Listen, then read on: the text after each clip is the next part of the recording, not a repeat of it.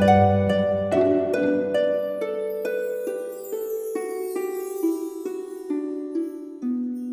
イルセラピーでバラ色の人生。宇宙とつながるミオラジオ。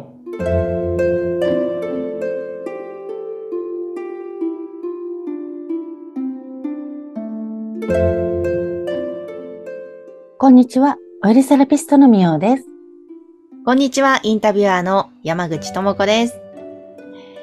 え、みおさん、あの、以前、えーまあはい。クジャク妙セラピー、そしておよびそれに関連しての山梨でリトリートをやりますというお話がありましたけども、はい。なんと、行ってきました。ね、リトリート行ってきたということで、うん。ぜひぜひそのお話どうだったか、伺いたいです。あのね、ちょっとだけ、なんかその前に、クジャクミオセラピーっていうのが結構、ほら、あの、私オイルセラピーやってるから、セラピーってつけるとなんかやってもらうのかなってなっちゃうので、もう単純にクジャククラブにしたので、ああの、クジャククラブ活動のうん。リトリートに行ってきました、今回。おー、なるほど。クジャククラブのリトリート。はい。まあ、もうちょっとね、短く簡単にしたので、うん。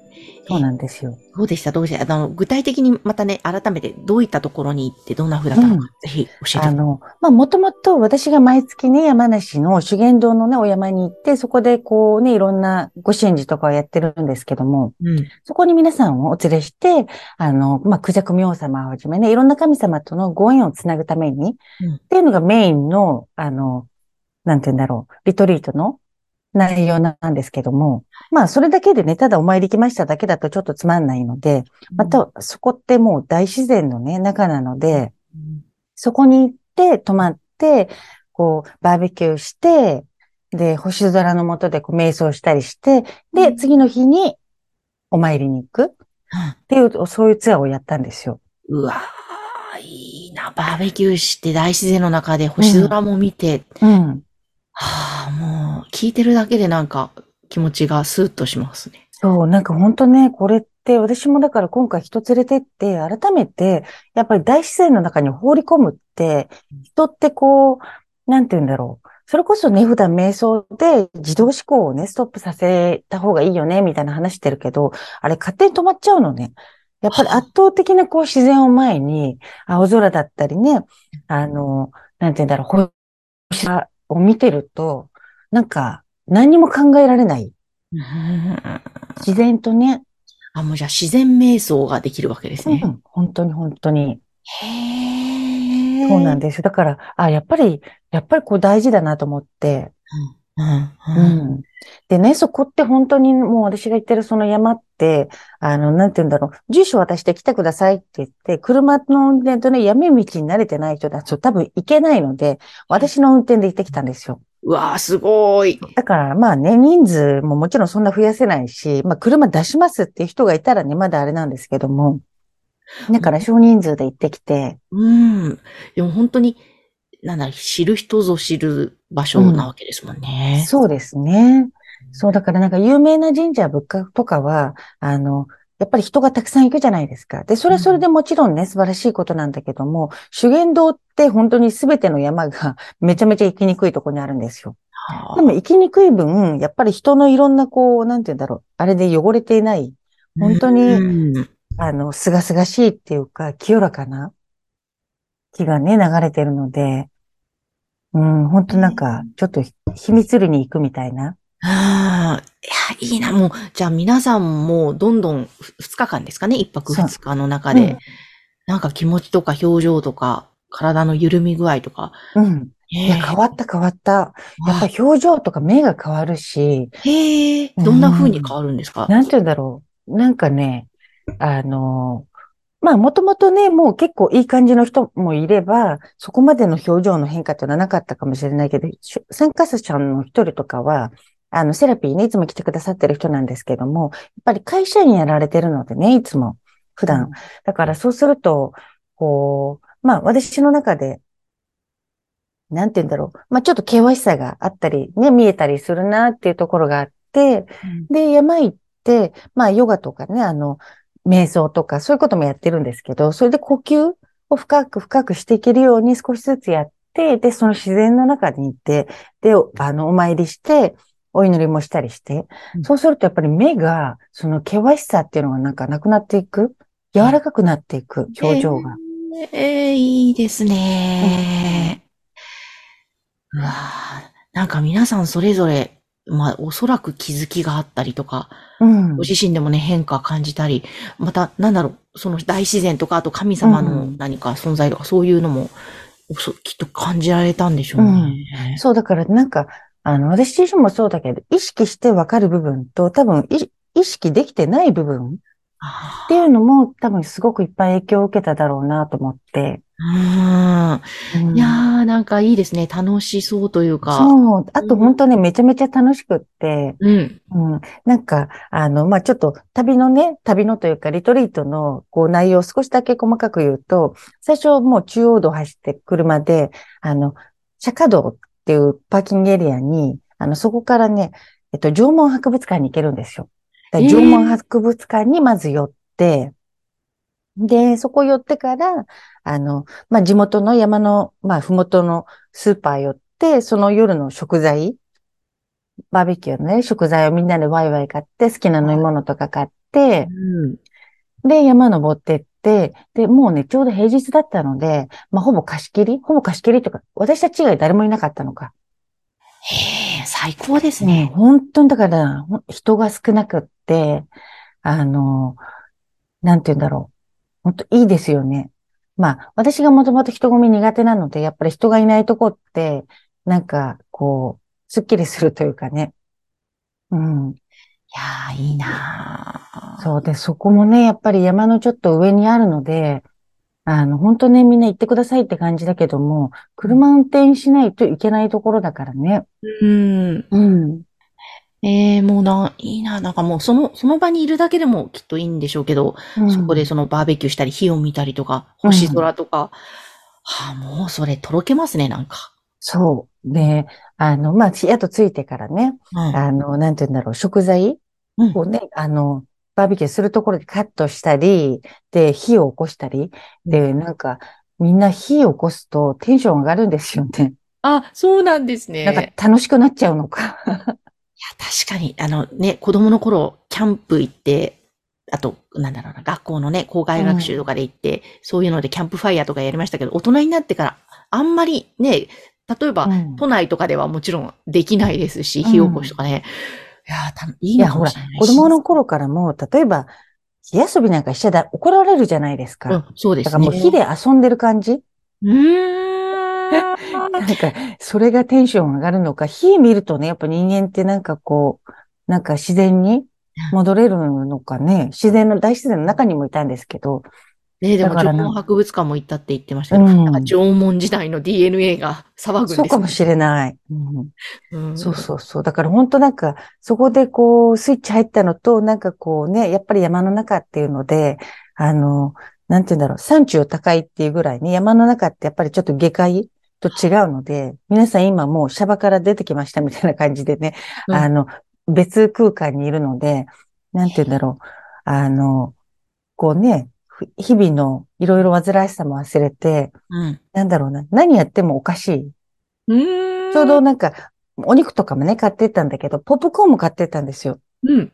で、ポップコーンってこう火で炙って、ぷくぱーっとこう膨らんで食べれるじゃないですか。で、3、4分火で炙ると、まあ火でというか、本当はね、あの、普通の家のコンロなんだろうから、均等にね、火があって、3、4分で膨らむらしいんだけども、なかなか膨らまなくって、これどういうことだろうと思って一生懸命やってて、その姿を見ててみんなおかしくって笑い転げてて、へだから、なんかいい年のね、あのおばさんおじさんが、そそのポップコーンを一生懸命いってる姿で、みんなで笑い転げるっていうね。うーん。いやー、いいですね。なんか、なかなかそのね、大人、おじさんおばさん、うん、なってから、そんな笑い転げるとか、そないし、あと大人、で本当大人大したことじゃないんだけど、みんななんかおかしくなっちゃうっていうね。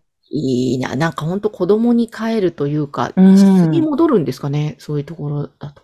ねえ、なんて言うんだろう。なんかその、武装してたり、着飾ってるものとか全部なくなっちゃうんでしょうね。だって人間って確かに大人になって、もう体は子供ではないけど、心って3歳児だろうが、70歳だろうが、同じなんですよ。ああ、そっか。うん素敵だな。感情とかね、そういうものは本当に同じだし、だからそういうなんかお化粧したりね、武装してるものが全部なくなっちゃうと、あの、みんな子供みたい。うんうんうんうん。いやー、すごい。もう、本当楽しかったんだな。楽しいっていう言葉で表現できないぐらい、おそらくなんか、魂の底から喜んでた感じが、なんそうそうかしますね。そう。うん。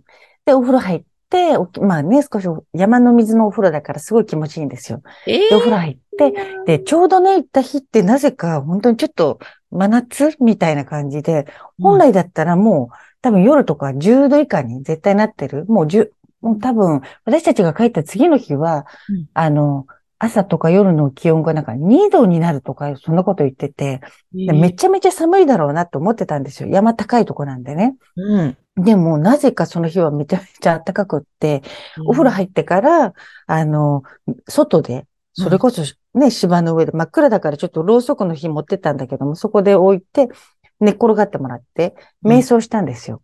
うーん。でもそしたら背中にね、土があったかいって言って、もう夜9時、10時ぐらい？はい。だけども背中がすごいあったかいって言って、ああ、そっか、土のあったかさ、この大地のあったかさが背中を通してね、みんなに伝わってるんだと思ったらすごい嬉しくなっちゃって。へえ、それ素敵ですね。うんなかなか普段経験できない。感覚。で、満天の星ですよ。うわーもうどうしましょう。こそうれまた継続的にリトリートはうん。やる予定やります、やります。わーそういいで、本当にね、あの、そこのね、瞑想をその時、まあ、元さんに名付けて、もう天地と一体瞑想ですって言って、うん。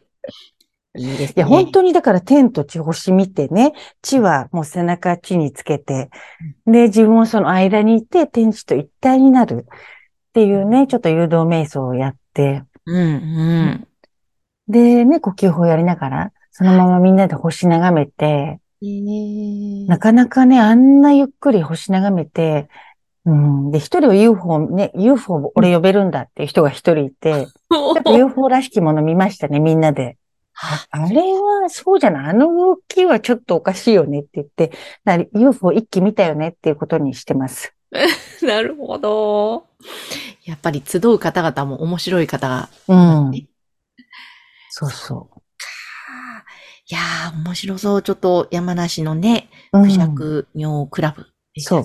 で、あ、そうそう。そうなんです。クジャク妙の、クジャク、クジャククラブです。クジャククラブ、はい。うんまあ、クジャク妙もやっぱりそんなに皆さん知らないので、あまあ、やっぱり短く覚えてもらうために、クジャククラブってちょっと短くしちゃったので、だけど、まあ、次の日にね、あの、私が行ってるお山うん。の、あの、神様いるところにお連れして、で、その上に一番上にクジャク明王様祀られてるんですよ。はい。だからそこで祝詞をあげ、うん。あと、般若心経をね、みんなであげ、まあ、読める人はね、一緒に読んだり、般若心経のこう、大きな、あの、プリントアウトしたものあるので、みんなね、こう、言えるとこだけ一緒に読もうねって言って、うん。まあ、私が先導して、あの、般若心経をあげ、それから神様のね、あの、ご神言あげて、あの、なんて言うんだろう。まあ、自分のご祈願も含め、またその神様との対話、そしてね、あの、まあ、世界平和というか、この地球の平和を祈ってお祈りしてきたんですよ。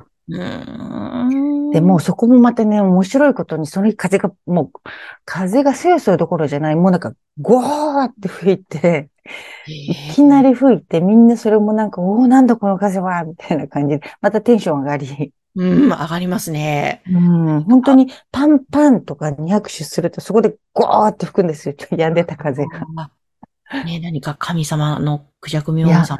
あのね、神様たちが多分喜んでくださってる、あの、あ歓迎してくださってるんだなっていうのをすごくね、合図みたいな感じで、うん。言いますよね。風が吹くって喜んでらっしゃる時うんそうですね。何か合図として知らせてくれたのか。本当なんかね、あの、クジャク、さ一番上のね、クジャク明王様ご挨拶して、その次縁の行者様にご挨拶して、うん。不動明王様、それから、あの、お地蔵様もいらっしゃるので、全部一箇所ずつにきちんとお祈りを、あの、してきたんですけども、で、最後にじゃあそこ出ますっていう時も、最後こうね、お山出る時にパンパンってやると、また風がゴーってありがとうございましたっていう感じでえー 吹いて、うん、だからみんなもびっくりして、あとね、そうそう、面白かったのが、あの、私、ホラ貝持ってるんですけど、大きなね。ホラ貝もみんなに吹いてもらったんですよ。うんみんな不潔に、もうみんななんか、ふーって一生懸命やってて、ちょっともう酸欠になって倒れそうになってたりして、またそんなのでもうみんな爆笑大笑いで。うん、うん。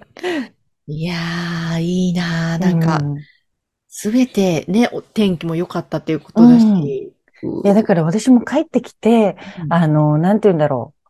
あ、もう本当これって、なんて言うんだろう。まあ、神様なのか何かおかげさまの力が働いて、本当はすごい寒かったはずなんだけど、もう10月のね、やっぱり後半になると、山の上ってめちゃめちゃ寒いのに、うん。まあ、あの、瞑想してね、寝転んでも全然平気なぐらいあったかいとか、そういう、こうね、いろんなラッキーなことに恵まれ、うんなんかそうですね。思い出すと、あ、これもすごいラッキーだった、あれもラッキーだった、これもラッキーだったっていうのがすごくいっぱいあって、本当になんか、あの、なんだろう、神様なのか、ご先祖様なのか、あの、守護霊様なのか、何かわからないけども、やっぱりおかげさまの力ですごくいっぱいサポートいただいたなっていうのはね、実感して、ちょっと帰ってからも感慨深くなってました。いやー、素敵ですうね。ん。うん。ちょっとこれは。このね、山梨は今度うん4月に、あの、またおごまがあるんですよ。えーごま炊きがあるので、やっぱり私も今回神様とのご縁を結ぶために、こう皆さんも連れてって、あ、やっぱりこれって私やった方、やるべきことだなっていうのをすごく感じられて、うんで4月のごま炊きの時も改めてそこ一泊二日同じとこ泊まって、そのお山に連れて行こうってもう思ったので、またちょっとね先なんですけどもお知らせします。わかりました。皆さん、来年の4月にね、また開催するとはいい。う。もうその時はね、人数多ければね、あの、マイクロバス、あうんの、出す、出そうかなぐらいな感じなので。いいですね。ぜひその際はね、また皆さんにお知らせしますので、ぜひチェックしていただきたいですね。はいという。ことで今日はクジャククラブ、えーまず第1回目の山梨のリトリート、そのお話を伺いました。はい。みおさん、ありがとうございました。ありがとうございました。それでは皆さん、ごきげんよう。